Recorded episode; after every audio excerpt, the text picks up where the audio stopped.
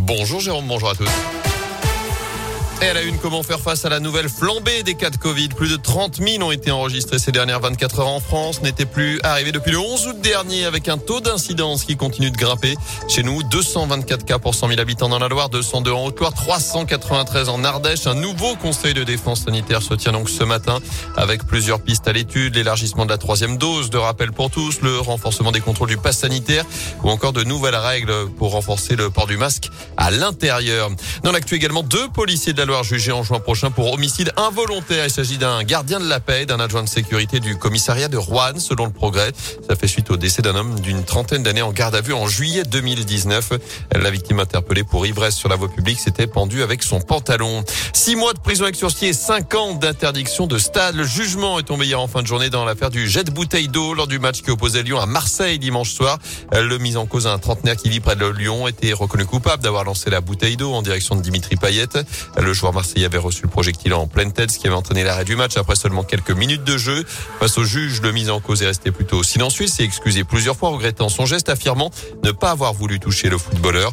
La procureure avait requis six mois de prison ferme. C'est finalement du sursis qui a été prononcé. Son avocat, maître David Metaxas, s'est montré satisfait. Son tort, c'est d'avoir jeté une bouteille d'eau à 20 mètres de distance d'un joueur. Malheureusement, il l'a atteint. Je reste intimement persuadé que c'était pas son souhait. Il voulait pas blesser Dimitri Payet qu'il ne connaissait pas. Il voulait pas non plus la suspension du match. Il sait qu'il a fait du tort à tous les spectateurs qui, pour certains d'entre eux, ont pris la peine de venir et exprimer leur doléance. Il s'en veut, clairement. S'il pouvait à lui seul indemniser tout ça, il le ferait. Bien évidemment, il n'en a absolument pas la capacité. Mais c'est un homme soulagé qui va pouvoir retrouver maintenant une vie normale après tout ce chaos euh, judiciaire et, médiatique. Et encore une fois, il présente ses excuses à tout le monde, au club évidemment, aux supporters et bien évidemment à titre principal à Dimitri Payet qui regrette son geste. Et l'homme est également interdit de stade pendant 5 ans. Il devra pointer au commissariat chaque match de l'OL à domicile. Justice toujours avec Karim Benzema fixé sur son sort. Aujourd'hui, le tribunal de Versailles doit rendre son délibéré dans la journée.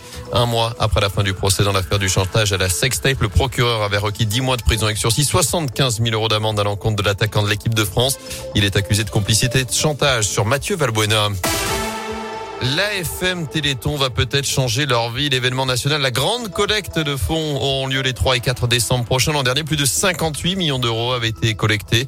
De l'argent qui sert à faire avancer la recherche et dont peuvent profiter certains malades qui vivent en Auvergne-Rhône-Alpes et qui témoignent aujourd'hui de leurs espoirs face aux avancées de la recherche. C'est le cas de Margot, atteinte d'une myopathie des ceintures. Concrètement, la pathologie la prive peu à peu de l'usage de ses muscles.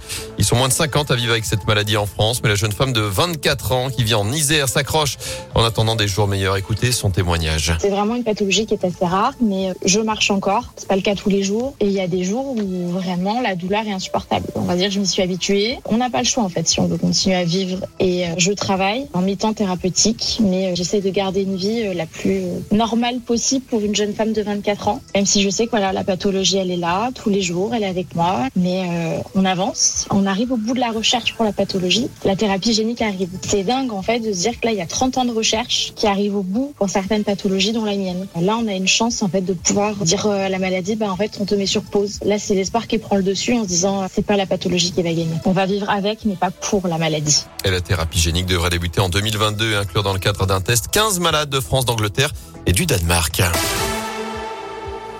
En foot, la vente de la SS repoussée. Vous en a parlé des hier après-midi sur Radio Scoop. La journée de Bardi devait pourtant marquer un tournant dans ce dossier. C'est hier qu'un verdict devait tomber sur les différentes offres de reprise, mais aucune n'a été retenue finalement. Mais le cabinet d'audit KPMG aurait un nouveau candidat qui se serait présenté avec cette fois-ci des personnes qui n'ont pas répondu lors de la première deadline fixée au 8 novembre dernier. Mais selon l'agence de communication des différents actionnaires de la S Il serait doté d'une capacité financière indiscutable et d'une volonté de conclure dans les meilleurs délais.